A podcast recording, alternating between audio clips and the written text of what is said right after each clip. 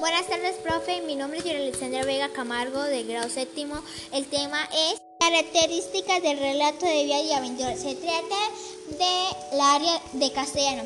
Lo que entendí fue del, del que yo, el video que yo vi fue relato de vida y aventuras. Miramos que un héroe enfrenta en peligro Don Quijote de la Mancha. Se trata de un libro, de un libro que, que crearon, que hicieron.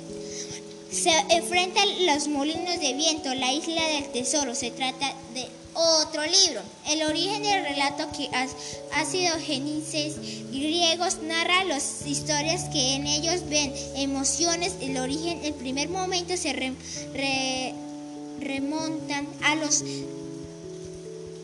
a las grandes epopeyas griegas, Leucipo, donde la aventura tenía como objetivo alcanzar de una pareja, luego antrovener una serie de obstáculos. El segundo momento surge historias de, de caballería del siglo donde se media el gelor de un héroe.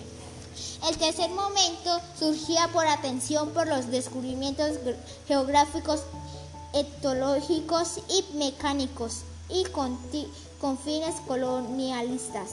Como su, como su, nombre lo indica, es un relato cuyo fin principal es contra, contra, contar aventuras protagonizado por un héroe que vive situaciones imprevistas con carga de amenazas. Personajes como los héroes, villanos, ayudantes, oponentes, las características, búsqueda de ideas, objetos, conquistas, la libertad, aprendizaje. Los tipos de aventura. Hay aventuras infantiles, escolares o aprendizajes como el libro La Selva, las aventuras de Pinocho, ahora las aventuras marineras y de piratas. Se trata de que marineras es que las hace en los barcos con los piratas.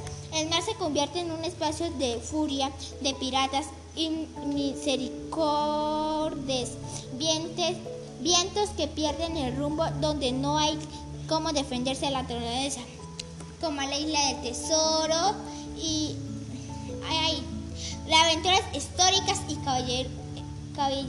caballerescas.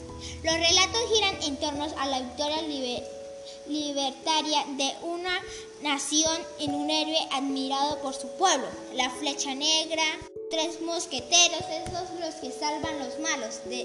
para ellos como que los tres mosqueteros son tres caballeros, los tres mosqueteros, que protegen a su reina. Después siguen las aventuras de grandes viajes. La geográfica es un mundo donde se desconocían demasiados pueblos y culturas en ruta las hazañas de héroe que debe enfrentar que donde supone superar la travesía de un nuevo lugar, como el viaje centro a la Tierra. Muchas gracias lo que entendí sobre el video que vi.